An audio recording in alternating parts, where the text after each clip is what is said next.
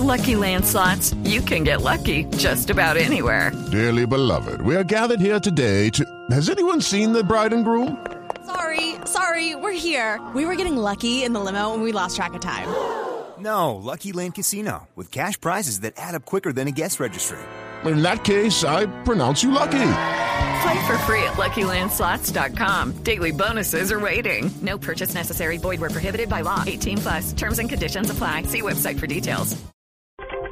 3 de la tarde, 31 minutos. Momento de actualizar las noticias aquí en Blue Radio. En medio del escándalo que envuelve a Donald Trump, el Washington Post reveló que indocumentados trabajan en uno de los edificios del magnate. Los detalles con Daniel Pacheco.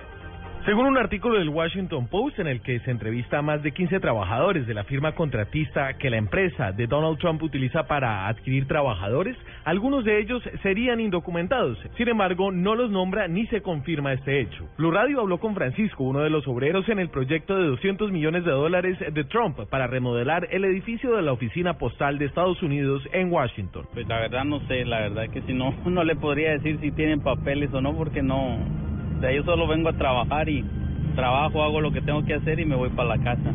Según la compañía de Trump, que le respondió al Washington Post en un comunicado, la responsabilidad de revisar la documentación de los trabajadores del proyecto no es directamente de la empresa del magnate, sino de la firma contratista que terceriza estos trabajos. En Washington, Daniel Pacheco, Blue Radio. Las noticias a las 3 de la tarde, 32 minutos en Blue Radio. El exministro del Interior eh, del gobierno Uribe, Sabas Pretel de la Vega, aseguró ante la Sala Penal de la Corte Suprema de Justicia que las reuniones que sostuvo el entonces gobernador de Antioquia, Luis Alfredo Ramos, con grupos paramilitares se realizaron conforme a la ley en el marco del proceso de desmovilización que para la época se adelantaba. Ramos es actualmente procesado por el delito de concierto para delinquir agravado por supuestamente haberse reunido con alias Ernesto Báez para firmar una alianza política para su candidatura a la gobernación. A través de su cuenta en Twitter, el senador José Obdulio Gaviria pidió disculpas a la comunidad LGBTI luego de la polémica generada por otro mensaje que ayer, recordemos, publicó en la misma red social hacia la ministra de Educación Gina Parodi, en la que la llamó lagarta, rica y gay. Pues a través del siguiente mensaje, José Obdulio Gavira pidió disculpas. Borré trino y pedí perdón a la comunidad LGBT porque nada más alejado de mí que pretender ofender o discriminar. Mi guerra es con el mal gobierno.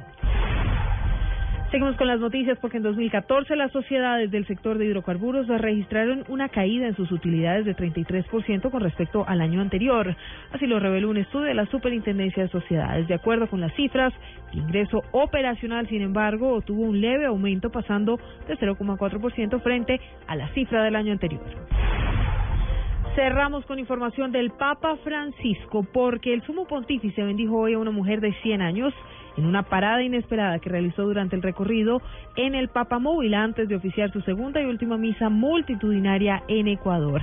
Papamóvil había recorrido varios minutos sin detenerse por entre los espacios destinados para su desplazamiento en medio de cientos de miles de personas cuando en la zona norte del Parque Bicentenario se detuvo después de que el Papa diera unas palmadas en el hombro al conductor. Hoy en 3 de la tarde, 34. Más eh, información en blueradio.com. Continúen con Blog Deportivo. Blue, Blue Radio.